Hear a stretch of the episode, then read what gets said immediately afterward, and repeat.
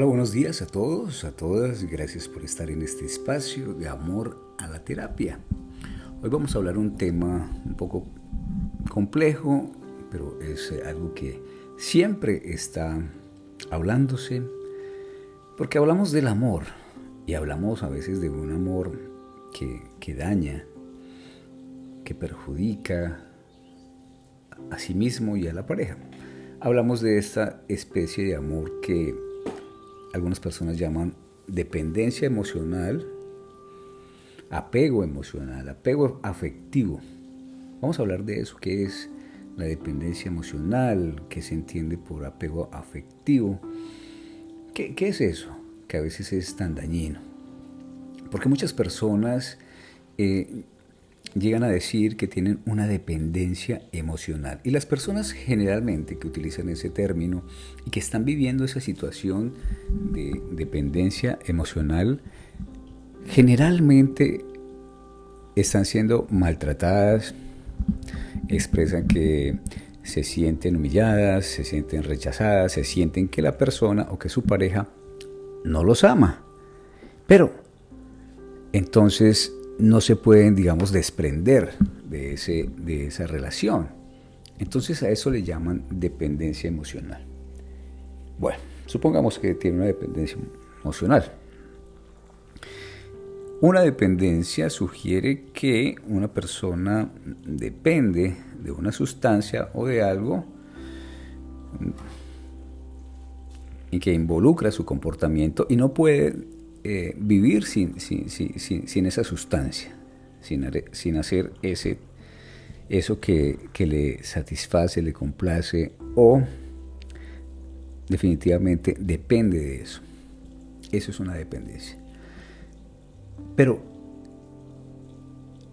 si la persona está viviendo un desamor o un maltrato y no recibe amor, sino recibe todo lo contrario, entonces de qué está dependiendo. Porque si fuera de amor, si dependiera de amor y, entonces eh, le están dando amor, pues qué bueno que dependiera de eso, ¿cierto? Qué bueno que, que viviera del amor, que fuéramos adictos al amor, pero al amor sano. Bueno, entonces, ¿de qué, de qué dependencia hablamos? ¿Realmente si es una dependencia afectiva? Si es una dependencia al amor. No, para mí no. Yo no creo que sea una dependencia al amor, porque todo lo contrario a lo que está recibiendo esa persona es maltrato, pero no puede salirse de la relación. Entonces de pronto es que tenemos una definición de, este, de esto, eh, de este tipo de dependencia, que no es otra cosa que una falta de control para poder desprenderse ni siquiera de lo que siente esa persona por la otra, sino que eh, es incapaz de tomar una decisión. Porque la persona que está en ese momento, en esa situación, sabe que tiene que alejarse, tiene que retirarse de esa relación, pero no puede, no es capaz. Eso sí le pasa a una, a una persona que es dependiente de sustancias. Siente o cree que es incapaz de dejar esa sustancia. Aquí no hemos llegado al punto de que de qué está dependiendo esa persona, de qué es lo que depende esa persona emocionalmente, a qué está supuestamente adicta. No es al amor, ya definimos que no es al amor, mucho menos al amor de la otra persona, o del amor de la otra persona, ni del amor que ella siente hacia la otra persona, aunque ella cree que siente mucho amor por esa persona, y se va a dar cuenta después, porque lo he visto todo el tiempo en la clínica, y decía, la, dice la, gente, pero yo cómo pude estar enamorada de esa persona, yo cómo pude estar con esa persona, cómo es que lo aguanté. dar ese paso es lo que toma tiempo y es muy difícil de hacerlo. En algunas ocasiones es doloroso, a punto de que la gente, ya la otra persona definitivamente la deja, pero ya sigue con eso que llama dependencia emocional o ese dolor o ese apego y puede durar años. Entonces la persona piensa que si se va a un viaje a Europa dos meses, se va para Estados Unidos, se, se va para las islas, no sé qué, y se pega el y, y que eso se le pasa cuando llegue. Y, y, no hace sino llorar allá todo el tiempo, pues pasa por los lugares donde eh, almorzaron y, y, entra la nostalgia, empieza a llorar, pasa por el cine, ya no quiere entrar a ese lugar, pasa por el lugar donde le compró algo y se echa a llorar y está reviviendo todo el tiempo eh, eh, esos momentos, pero ahora con, con dolor. El apego afectivo es como una, es un vínculo, pero es un vínculo mental y emocional. Pero, pues lo tenemos todos en, alguna manera con nuestra pareja, pero lo que le pasa a estas personas es que te mantienen ese vínculo de una manera obsesiva. Yo lo comparo con, por ejemplo, ese apego, como cuando el niño está en el colegio, entra al colegio y la mamá lo deja el primer día. Y el niño mira a la mamá como, como que diciéndole y llorando y suplicándole que, que no lo deje, que no lo abandone. Y ella se voltea y no, mi amor, yo no te voy a abandonar. Y ella también llora. son unas horas, son unas pocas horas que van a estar sin verse, pero el niño siente realmente y literalmente que la, mamá lo, lo, estaba abandonando. Es algo cruel, es algo trágico, porque el niño, el niño no sabe más allá de estar con su mamá. El niño no, no entiende en ese momento que, que, lo que es el tiempo, lo que es retornar, lo que es el amor eterno de la mamá, en fin. Para él es que son uno. Y en ese momento surge ese miedo a la pérdida. Tal cual, tal cual como pasa en los adultos. Incluso sin perder a la pareja. Una vez tenemos el amor idealizado, una vez hemos puesto todas las expectativas, los ideales de la relación, Incluso hemos, eh, le hemos asignado a la pareja algunas características de las cuales soñábamos, era el amor real, el amor completo. Y idealizamos a esa persona a tal punto que podemos llegar a decir que nos complementa. Es lo que yo quiero, es mi complemento. Y muchas veces esto no es, eh, la persona no es consciente como tal de eso, sino que eso que, que, le falta y que no sabe que le falta, pero que lo ve en la otra persona. Es decir, en, el, en, esa parte del enamoramiento, la persona idealiza al otro, a su pareja, como esa parte que lo complementa.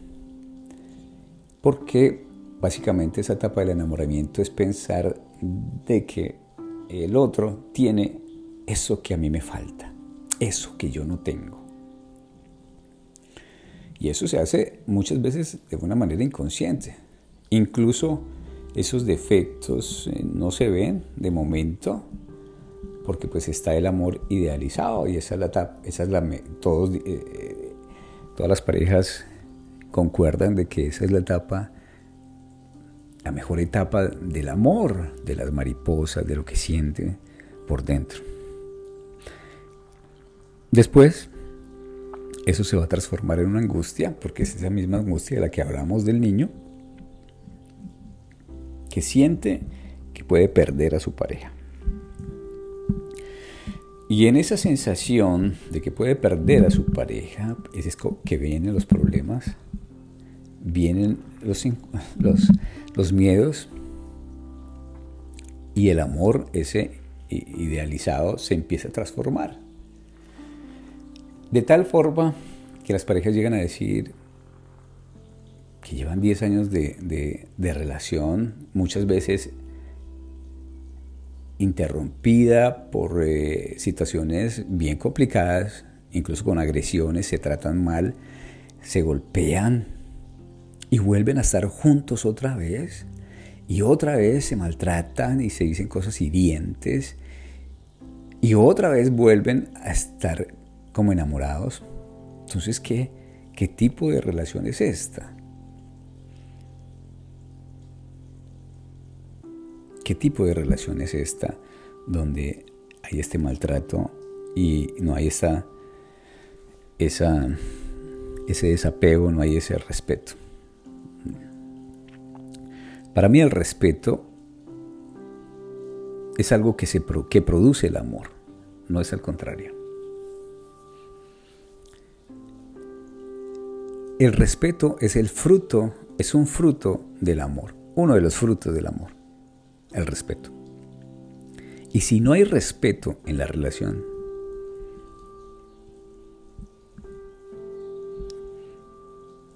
entonces ¿de qué estamos hablando? Porque las personas piensan eh, que el respeto es una de las cosas que se da en un comienzo y ya, pare de contar. No. El respeto es, es un fruto del amor, es un resultado del amor. ¿Y cómo es posible entonces que se falten tanto el respeto? Bien. Obviamente el niño en ese momento no puede hacer nada, porque eh, eh, eh, no, alcanza, sus límites no le dan para mantener sujeta a su madre que se va en ese momento, su fuerza no le alcanza, su razonamiento para que su mamá no lo deje. Entonces tiene unos límites impresionantes y un desvalío que no puede hacer nada para que su mamá se vaya. Y él queda llorando, sintiendo esa pérdida, por un, por un rato, pueda que se distraiga y, en fin, en un momento se olvide de eso. Pero su mamá, cuando regresa, se retorna nuevamente esa relación y se olvida de, esa ruptura. Pero en la relación de pareja, ya en la relación de pareja, si existe ese, esa dominancia, ese poder sobre el otro, esa fuerza sobre el otro, que le impide o le imposibilita al otro que tome la decisión libremente de estar o no estar en la relación. Hay esa coacción, hay esa presión, hay esa, esa dominancia y por lo general se ejerce es con ese poder de la fuerza haciendo sentir al otro culpable y victimizándose. Las personas que tienen este apego siempre se van a poner en un papel de víctima, porque esa es la mejor forma de hacer que el otro se quede, que se sienta culpable. Y generalmente la pareja le dice, sí, yo sé que tengo que cambiar, pero necesito que tú me ayudes. Pero yo voy a cambiar, y esa es la, promesa, yo voy a cambiar, pero necesito que tú me ayudes. Eh, es tan difícil este, este, cambio, es tan destructivo es este, esta relación que la persona intenta incluso, lamentablemente, esta persona que está vulnerable, el otro se queda, bueno, y empieza a cambiar muchos valores. Ah, bueno, ya no voy a tener amigos, ya no voy a salir, ya no voy a, a decirte nada, ya empieza a ceder un poco de terreno y si la otra persona realmente la ama, la respeta, pues simplemente le da su espacio, como tiene que haber en toda pareja, su espacio, porque ese ideal de que el otro nos completa al 100% es una idea falsa, y no solamente falsa, sino loca, loquísima. Una persona no puede completar a la otra persona, la otra persona necesita de sus amigos, de, su familia, de hacer cosas también de manera independiente, eh, de estar sola incluso, así vivan en una relación de, matrimonio, tiene que su momento de estar solo, sola. Esa idea loca de, que, que se complementan 100% puede que se dé. Y siempre, como dice Lacan, es porque el uno aplasta al otro. Bueno, no estoy diciendo que, que las parejas no, no se ayuden mutuamente, no cumplan sus sueños juntos, no logren y alcancen cosas juntos. todo lo contrario, yo siempre en las parejas les hago que tengan metas juntos, que, que, salgan solos sin los hijos, por ejemplo, que salgan a unas vacaciones sin los hijos, que salgan a una cena solos, que hagan un programa frecuentemente eh, y que tengan unas actividades en común los dos. Pero cuando el otro o uno empieza a, a dejar cosas para que el otro se sienta bien, para que el otro no se ponga bravo, para que el otro no le diga nada, para que el otro no sea celoso, es ahí cuando vienen los problemas. Este,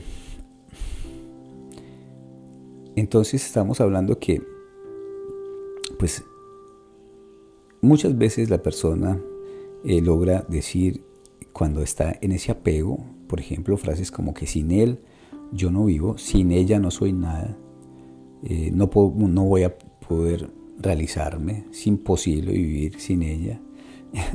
y muchas veces eh, se ayuda con las, con, las canciones que hablan precisamente de ese tipo de situaciones. Y lo que hace es un reforzamiento de, de ese tipo de pensamiento. Entonces, aquí vemos que cuando hablamos de este tipo de apego, no es que sea un apego realmente, es que es una incapacidad de tomar una decisión de desprenderse. Así como no la tiene el niño en su momento de infancia, en la que ese desvalío eh, lo siente cuando su mamá se aleja o se va. Es una incapacidad de renunciar eh, cuando debería ser conveniente. Y esto resulta dañino porque empieza a alterar su salud mental, eh, su bienestar con su familia, en su trabajo, no es eficiente, eh, renuncia a muchas cosas de, su vida diaria, por ejemplo, a sus reuniones, a, su, a, su vida social, empieza a ceder mucho terreno empieza a generar incluso un, trastorno de, ansiedad, un trastorno depresivo. Entonces es muy complicado porque ya empieza la persona a afectarse totalmente. Bueno, pero ¿cómo? La pregunta es cómo, cómo se desapega. Porque el desapego no es desamor. La persona puede desapegarse y sentir que ama profundamente a la otra persona. No, ya no estoy con ella, pero yo no dejo de pensar en ella. Y ya no están juntos, pero siente que la ama. Pues cree que es amor. Eso depende del concepto de amor que tenga esa persona. La persona tiene el concepto que es amor realmente lo que está haciendo es una demanda de amor que la ame. Es que yo la amo como nadie en el mundo. Lo que está diciendo es que necesita que, alguien en el mundo la ame. Mm. Y entonces, después de dar cuenta que no, era un apego, era una, una necesidad de poseer al otro, de poseerlo, de tenerlo. Y por eso en las, en las parejas ese, el miedo que les da el momento de perderlo hace que a la persona eh, le falte el respeto revisándole su celular, revisándole su correo, revisándole todo, eh, preguntándole de sus relaciones pasadas, preguntándole de sus amigas, eh, haciendo preguntas con detalles. Y eso lo que va a hacer es dañar la relación hacia el futuro. Si tú tienes, si tú quieres una relación hacia el futuro, ¿para de, ¿qué te importa la, vida pasada? Si lo que vas a vivir es el presente en una relación en la que tienes un propósito al futuro. Y las parejas, cuando se empiezan a confesar sus cosas y a, decirse cosas, porque ah, es que yo quiero saber que tú me digas con quién saliste, y es que con, cuántas estuviste y en dónde estuviste, y qué hicieron y cómo lo hicieron, y no sé qué, te estás afilando unos cuchillos que después te los vas tú misma a clavar. Eso es supremamente dañino. Si tu pareja te respeta, si tú respetas a tu pareja, tienes que andar en una libertad en la cual cada uno se respeta y elige al otro para estar con él. Y en ese privilegio de elegir o de sentir que mi pareja me eligió a mí, si me siento privilegiado, eso lo voy a valorar. Pero si tú desconfías de tu pareja, ¿para qué estás con ella? ¿Para cuidarla? Entonces, ahí es cuando viene la angustia, ahí es cuando vienen los problemas, ahí es cuando vienen las dificultades. Entonces tienes que entender que ese apego, ese apego es más una demanda que el amor que supuestamente te tiene el otro o de lo que tú dices que tienes amor. Es un miedo que tienes simplemente al abandono, a la ausencia, a la, a la soledad. Y realmente si una persona se siente de esa forma, es porque no sabe estar con, con ella misma, es porque tiene unas creencias en la soledad, en el sufrimiento, en el abandono, y no quiere vivirlas. Pero le pasa precisamente y todo el tiempo eso. Igual que Edipo Rey, no quería vivir, no quería ver que su hijo se casara con su esposa y tuviera dos hijos. Y realmente lo que, eso fue lo que provocó. Entonces, tienes que entender de qué es que estás dependiendo. De qué, cuáles son tus miedos. Yo siempre le pregunto a la persona, ¿tú puedes identificar cuál es tu miedo? No, es que, y, me, y, vienen a consulta y me dicen, es que yo quiero que me ayude a ver si mi pareja vuelve conmigo. Imagínate la responsabilidad que, que, me, que me estás impartiendo. ¿Cómo puedo yo hacer para que tu pareja vuelva contigo? Si esa persona quiere estar contigo es porque eres espectacular y no, te, no, se quiere perder un momento sin ti. Eso no, eso no depende de mí. Eso no depende del psicólogo.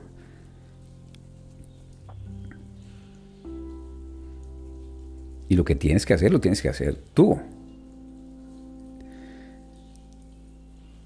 ¿Y cómo hago para que me ame? Es un trabajo que tienes que hacer a nivel interno.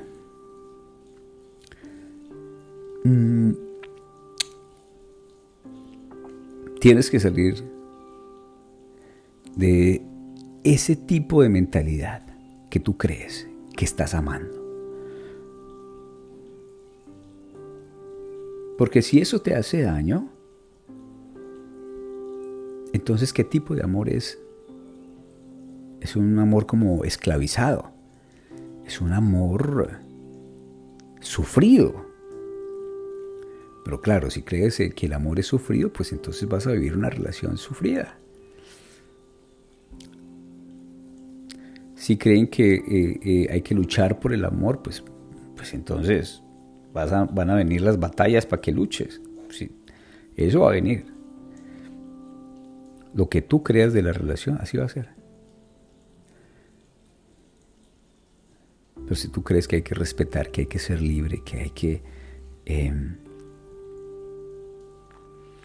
eh, pero esa cuestión de la libertad nos asusta. Porque pensamos siempre, ay, que sea libre, es que se va con otra. A eso no se refiere ese concepto de libertad. En la pareja se está para hacer feliz al otro, para hacerlo sentir bien para hacerlo sentir bien y para que tú te sientes bien en la relación. Si no estás ahí, entonces ¿para qué estás? Porque sientes como una protección. Mm. Voy a escribir algo que, que encontré en internet de un adolescente que escribió algo así. Si estás a mi lado me encanta, lo disfruto, me alegra, me exalta el espíritu pero si no estás, aunque lo resienta y me hagas falta, puedo seguir adelante. Igual puedo disfrutar de una mañana de sol. Mi plato preferido sigue siendo apetecible, aunque como menos. No dejo de estudiar, mi vocación sigue en pie y mis amigos siguen, me siguen atrayendo. Es verdad, es verdad que algo me falta, que hay algo que me intranquiliza, que te extraño, pero sigo, sigo y sigo. Me entristece, pero no me deprimo. Puedo continuar haciéndome cargo de mí mismo, pese a tu ausencia. Te amo. Sabes que no te miento, pero esto no implica que no sea capaz de sobrevivir sin ti. He aprendido que el desapego es independencia y esa es mi propuesta. Nada, no más actitudes posesivas y dominantes, sin faltar a nuestros principios. Amémonos en libertad y sin miedo a ser lo que somos. A eso se refiere el concepto de libertad. Pero tú no puedes tener una libertad si estás presa, preso de eso que te falta o crees que te falta y no tienes. Pero sí lo tienes, sino que no te has dado cuenta de eso. Pero lo buscas. Porque crees que lo perdiste. Pero ahí está, ese amor. Ese amor siempre ha estado ahí. Como tú ames al otro, como tú respetes a la otra persona, como tú trates a la otra persona, incluso como tú piensas de la otra persona, es como lo haces contigo. ¿Quieres ver cómo es tu relación contigo mismo, mira cómo es tu relación con los demás, porque nadie puede dar algo distinto de lo que tiene adentro. Nos vemos en la próxima.